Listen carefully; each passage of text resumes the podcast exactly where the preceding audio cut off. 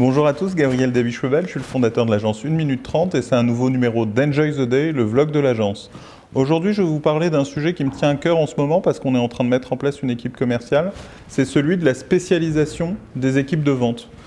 Euh, je ne sais pas si j'en ai déjà parlé Alvin, j'ai pas l'impression. Euh, pour moi, c'est un sujet important parce que euh, traditionnellement, les équipes commerciales et les équipes de vente, ben, c'est plusieurs commerciaux qui ont à peu près tous la même fonction et à qui on va se confier des secteurs d'activité ou des entreprises différentes, mais qui sur leur secteur ou leur entreprise vont faire de la prospection, closer les ventes, fidéliser les clients. En gros, ils vont être l'expert d'un compte et accompagner les comptes euh, du début à la fin et de façon globale. Euh, aujourd'hui, les méthodes américaines euh, issues du monde du logiciel et en particulier de chez Salesforce, où il y a quelqu'un qui s'appelle Aaron Ross qui a écrit un livre qui s'appelle Predictable, Revenue, euh, ces tendances-là vont plutôt sur une logique du découpage de la fonction commerciale par activité pour que chacun ait des objectifs différents. Et en cela, c'est plus le commercial à tout faire compte par compte avec son groupe de comptes, mais plutôt une distinction entre les différentes fonctions du commercial la prospection qui est confiée à des équipes qui s'appellent les SDR, donc les Sales Development Representatives, qui sont en charge de euh, créer des listes de contacts, de les contacter euh, par email ou par téléphone ou par réseaux sociaux, euh, de générer des opportunités auprès de ces contacts-là et de les qualifier avant de les transmettre à des commerciaux plus seniors qui sont appelés les account executives, qui sont en charge de closer l'opportunité, de finaliser la vente. De la même façon, en parallèle des SDR, il y a aussi les market response représentatives, à savoir ceux qui sont en charge de qualifier les leads entrants, donc tous ceux qui sont venus euh, par le marketing, les actions inbound et outbound, le référencement naturel, les réseaux sociaux, euh, mais aussi euh, la publicité, les webinaires, le marketing direct, de tous ces leads entrants, de les qualifier, parce que dans les leads entrants, contrairement aux leads issus de la prospection, ben, on ne sait pas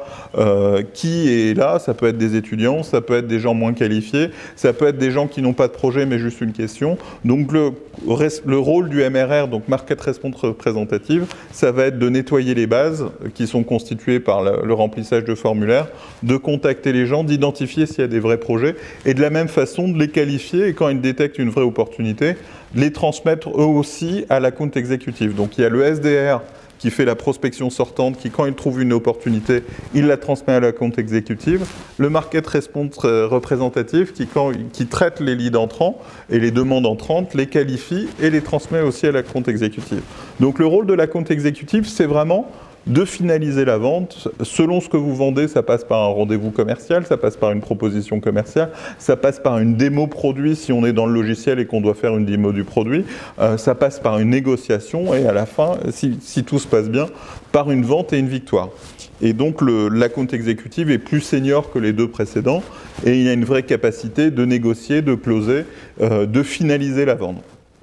Quand il a finalisé la vente, il y a une quatrième fonction, alors qui est encore du ressort du commercial ou plus complètement selon les cas de figure, c'est le Customer Success Manager. Ça aussi, ça vient du monde du logiciel. Et le Customer Success Manager, il est là, lui, pour euh, fidéliser le client, lui permettre de prendre en main le produit ou le service, de l'accompagner dans son usage, euh, de faire de la formation si c'est nécessaire, de faire, de vérifier régulièrement que tout se passe bien, que le produit est bien utilisé, qu'il faut aller chercher peut-être d'autres usages du produit pour que le euh, client euh, n'utilise pas que 5 ou 10% du produit, mais 100%. Tout ça pour qu'il soit satisfait et que potentiellement derrière, il y ait de l'upsell ou de la revente, qu'il prenne plus de fonctionnalités, qu'il prenne plus de fonctions et surtout qu'il ne churne pas, à savoir qu'il ne se désabonne pas ou qu'il se désengage pas, parce qu'un client conservé coûte euh,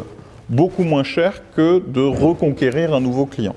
Euh, voilà en fait les nouvelles approches de spécialisation des ventes américaines. C'est des approches qu'on essaye de mettre en place chez nous, vu qu'on va arrêter de faire uniquement du market response comme on l'a fait jusqu'à présent, en traitant des leads entrants. Mais on va essayer aussi de faire de la prospection sortante, de mettre en place une équipe d'account exécutive et de customer success manager pour reproduire ce qui est fait dans le logiciel et surtout pour nous, pour aller au-delà de ce qu'on sait faire aujourd'hui juste par l'entrant en, ouvrant à de et, et, et j'espère réussir comme ça à croître plus vite et surtout avoir une croissance qui est aussi plus prévisible, d'où le livre qui s'appelle Predictable Revenue, dans le sens où euh, si tout se passe bien, si on a les bonnes métriques, si on sait tout bien mettre en place, plus on aura de commerciaux qui feront de la prospection, plus on aura de chiffre d'affaires et donc on pourra euh, piloter plus la croissance que uniquement à travers le trafic du site et les leads entrants du site.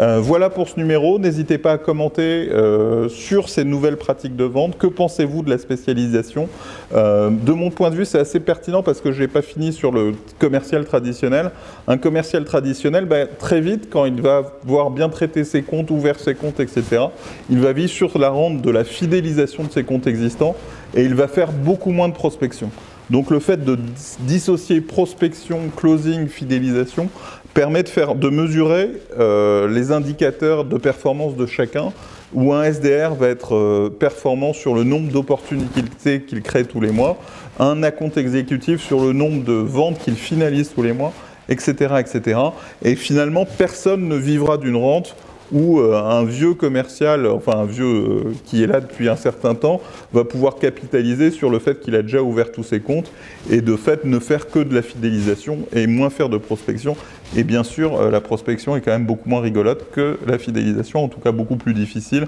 On doit taper dans le dur, etc. N'hésitez pas à commenter, à partager. Que pensez-vous de ces nouvelles techniques de vente? N'hésitez pas aussi à vous abonner à notre chaîne sur YouTube, sur LinkedIn, sur euh, iTunes, etc. pour suivre régulièrement notre vlog. Il est quotidien. Enjoy the day. On se voit au prochain numéro. Merci à tous.